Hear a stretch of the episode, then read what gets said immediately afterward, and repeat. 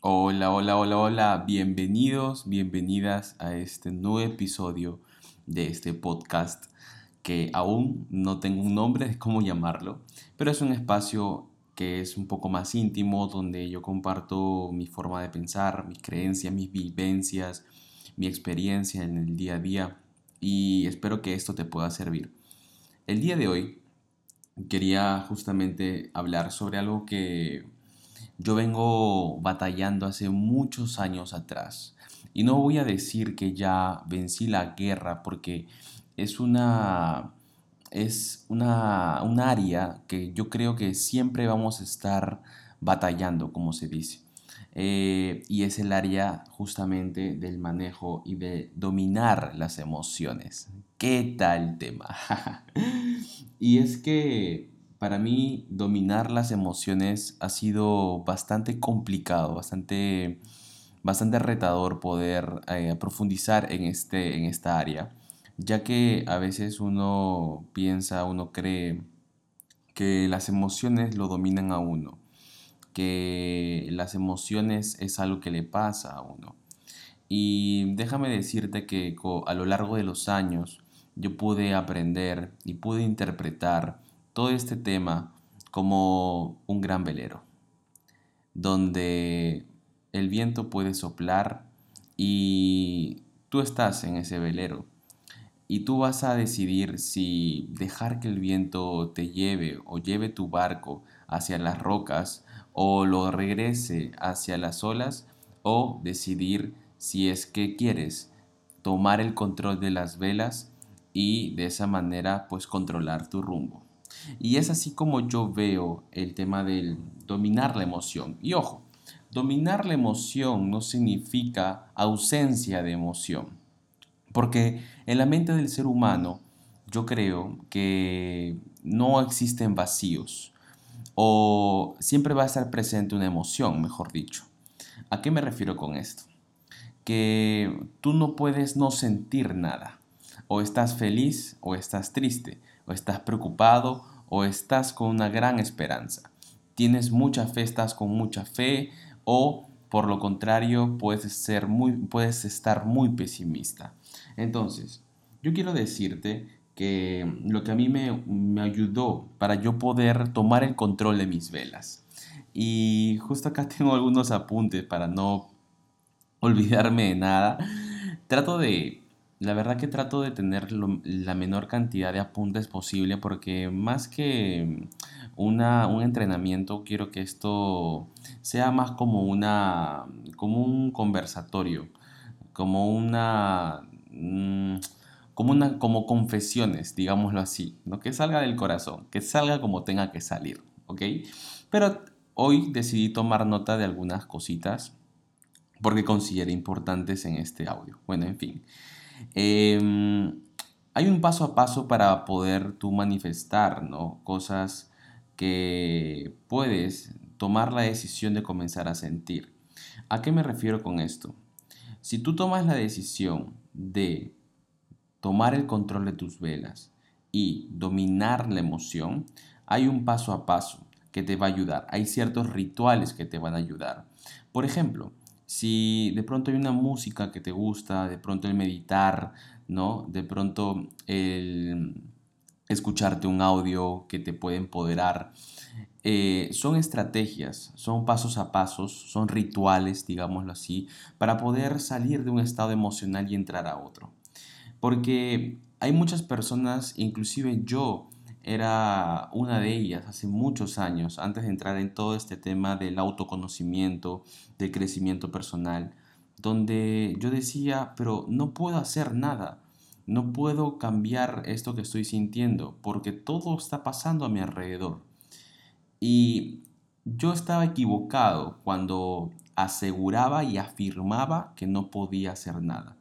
Lo que yo realmente quería decir con esa frase era que aún no sabía cómo hacerlo. Es muy diferente cuando yo comencé a entender todo este tema, este mundo, este, comencé a, a autoconocerme y comencé a cambiar el no puedo por el aún no sé cómo hacerlo. Es cambia totalmente el juego. ¿Y a qué me refiero con esto? Cuando tú, cuando uno, creo que cuando uno asegura que aún no sabe cómo hacer algo, ya se coloca la responsabilidad en uno. Cuando tú dices que no puedes, le cierras todas las puertas y toda posibilidad a tu mente de poder encontrar una solución. Entonces, eh, yo quiero decirte en primer lugar que hay ciertos estados emocionales como la alegría, el amor, la gratitud, que hacen que el cuerpo genere la menor cantidad de cortisol, que es lo que normalmente estresa al cuerpo. ¿Sí? Y yo quiero decirte también lo siguiente. Solamente puedes salir, si tú quieres salir de un estado emocional de tristeza, de un estado emocional de ansiedad, de un estado emocional de preocupación, de un estado emocional de ira, de cólera, hay solamente una forma de hacerlo y es entrando a otro estado emocional.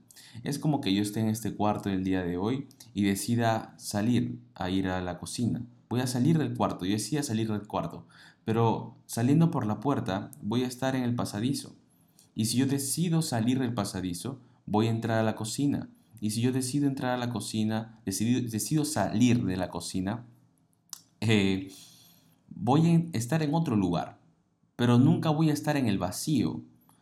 Me dejo entender. Entonces, si tú quieres salir de un estado emocional, y eso es algo muy poderoso, necesariamente vas a tener que ingresar a otro. Ahora, tú, yo, nosotros tenemos el total control de decidir a qué estado emocional entrar para poder salir del actual. Por ejemplo, hay tres puntos claves para tu poder salir de un estado emocional de baja vibración, para poder abarcar varias emociones en una, en, una frase, baja vibración, y salir de, ese, de esos estados para poder ir a un estado emocional de alta vibración. Y esto lo he aplicado muchas veces, me ha funcionado cada vez que lo he aplicado y créeme, funciona. Hay tres puntos el pensamiento, la respiración y tus gestos, o sea, la postura corporal. Brother, me ha pasado muchas veces donde yo, sí, eh, por situaciones que suceden, por cosas que pasan, uno entra en un estado a veces de ansiedad, de tristeza, ¿no? de ira, de, de cólera.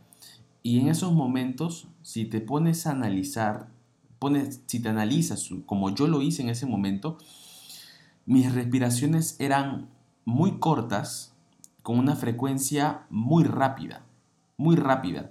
Frecuencia rápida, ondas cortas, donde eh, respiraba súper rápido y ni siquiera eso yo tenía conciencia de ello. Pero cuando empecé a conocer todo este tema y comencé a tomar, digamos, responsabilidad por mis emociones, me di cuenta y que podía cambiarlas. Entonces me apartaba a un otro lugar y comenzaba a respirar de una manera más pausada, con una frecuencia mucho más lenta. Y créeme, la emoción iba cambiando. Cuando me ponía o me erguía, tiraba los hombros para atrás, me ponía de otra forma, eso también hacía que las emociones cambien. Y claro, el pensamiento, es, que es muy loco, es muy loco, porque cuando, cuando uno entra en esos estados, hay veces que uno inclusive se aísla de personas, se encierra en un lugar, se hace una bolita y lo único que hace es bajar esa escalera emocional yéndose hasta el hueco. Y, está y, y no es que la vida lo está mandando al hueco, esa persona está decidiendo bajar la escalera. Pero aquí hay una buena noticia. La noticia es que esa escalera, al igual que te lleva hacia abajo, también te lleva hacia arriba. Si te das cuenta, esa persona ha aplicado un ritual. El ritual de seguir pensando en esa emoción, buscar la manera de aislarse, eh, cerrar las ventanas, cerrar las cortinas, no dejar que pase la luz, hacer, ponerse una, en un gesto, una posición corporal que apoya, que digamos permite que esa emoción de baja vibración tome más fuerza y eso es un excelente ritual para poder seguir bajando la escalera hacia el hueco. Pero tú puedes el día de hoy, nosotros, digamos, de, de hecho podemos tomar esa misma escalera para poder subir. Y a mí me ha pasado muchas veces. Me acuerdo una vez cuando yo me fui a vivir solo, eh, que era la primera vez que yo vivía fuera de la casa de mis, de mis padres y comencé a enfrentar con la realidad, ¿no? Me comencé a enfrentar a la, realidad. Alquilé un lugar, alquilé un departamento, renuncié a mi empleo. Otro día, en otro podcast, hablaré sobre esto, otro episodio.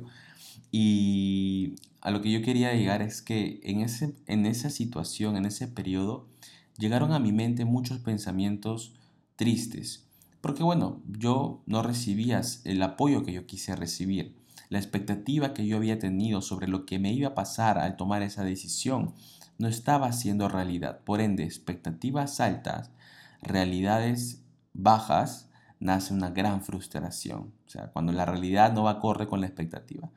Bueno, la cosa es que eh, yo en ese momento comencé a entrar en un estado emocional depresivo.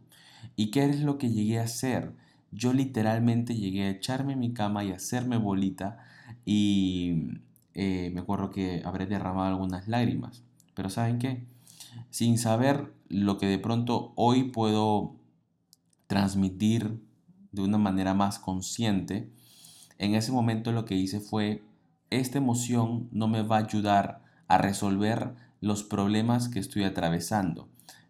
Eh, este, esta emoción no me va a ayudar a tener o a poder tener más recursos que son los que voy a necesitar para yo poderme valer por mí mismo.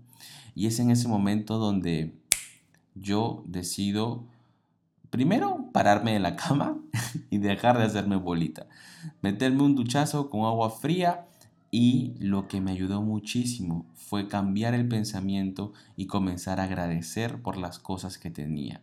La gratitud es un arma muy poderosa que te va a permitir salir de ese estado emocional para poder entrar en otro estado. La mejor manera y el mejor estado al que tú puedes ir saliendo de uno negativo es el estado de la gratitud.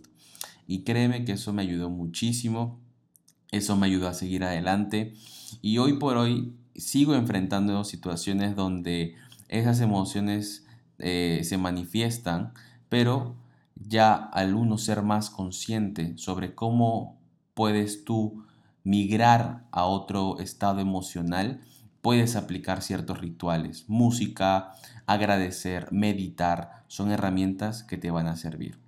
Espero poderte haber ayudado con este podcast. Ha sido un poquito largo, pero creo que lo merita por ser uno a la semana. Voy a estar lanzando uno a la semana, así que eh, suscríbete a mi canal y te veo en un próximo episodio.